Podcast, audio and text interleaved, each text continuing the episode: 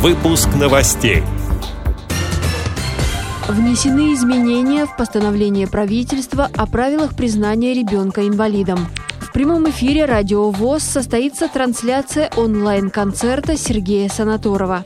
Санкт-Петербургская библиотека для слепых празднику Победы посвятила серию тематических онлайн-мероприятий.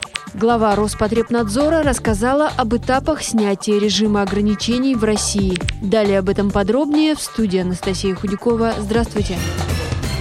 Внесены изменения в постановление правительства о правилах признания ребенка инвалидом. Об этом сообщается на официальном сайте Кабинета министров. Теперь инвалидность до достижения возраста 18 лет устанавливается при освидетельствовании детей с инсулинозависимым сахарным диабетом или злокачественным новообразованием глаза после проведения операции по удалению глазного яблока. Отмечу, что в конце прошлого года на заседании Совета по правам человека адвокат Шота Гаргадзе рассказал президенту о мальчике, которому ампутировали глаз, а после сняли инвалидность. Таким образом, ребенок лишился бесплатной замены глазного протеза. Тогда Владимир Путин назвал эту ситуацию чушью и обещал заняться вопросом. Ранее в установленных критериях инвалидности от Министерства труда и соцзащиты было прописано про отсутствие конечностей, но не было сказано про отсутствие глаза. Поэтому оставлять инвалидность значило нарушать закон. В ближайшую пятницу, 8 мая, в прямом эфире «Радио ВОЗ» состоится трансляция онлайн-концерта лауреата всероссийских и международных фестивалей и конкурсов тенора Сергея Санаторова. Также трансляцию можно услышать в социальных сетях ВКонтакте и на Фейсбуке. Вечер в таком формате музыкант с мировым именем посвятил 75-летию Победы в программе «Песни военных лет поэтов-фронтовиков и композиторов». В период самоизоляции многие музыканты и артисты устраивают онлайн онлайн-концерты. К этому подключилась и Радио ВОЗ. Начало концерта Сергея Санаторова в 18 часов 10 минут по московскому времени. Те, кто не присоединятся к прямому эфиру, смогут прослушать запись в архиве на сайте радиовоз.ру.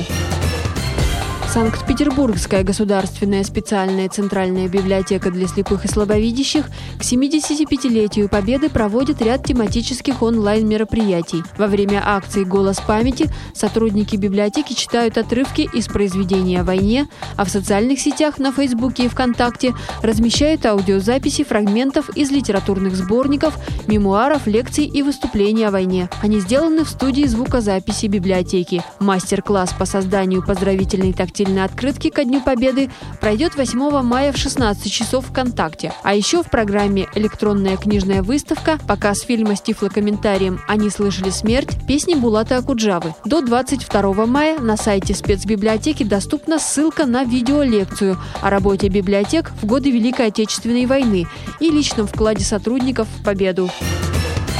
Запрет на проведение массовых мероприятий в России будет снят в последнюю очередь, сообщила глава Роспотребнадзора Анна Попова в интервью телеканалу «Россия-24». Она отметила, что увеличивающееся количество людей на улицах – это очень плохой признак. Введенные ограничения могут сохраниться для пожилых и людей с хроническими патологиями до тех пор, пока не появится лекарство от коронавируса. Отмечу, что вся актуальная информация по ситуации с эпидемией доступна на сайтах stopcoronavirus.ru .рф и доступ всем .рф. Телефон горячей линии по вопросам коронавируса 8 800 200 01 12. Кроме того, информация доступна в социальных сетях по хэштегу «Мы вместе» и на сайте мы вместе 2020.рф. Эти и другие новости вы можете найти на сайте Радио ВОЗ. Мы будем рады рассказать о событиях в вашем регионе. Пишите нам по адресу новости собака ру. Всего доброго и до встречи!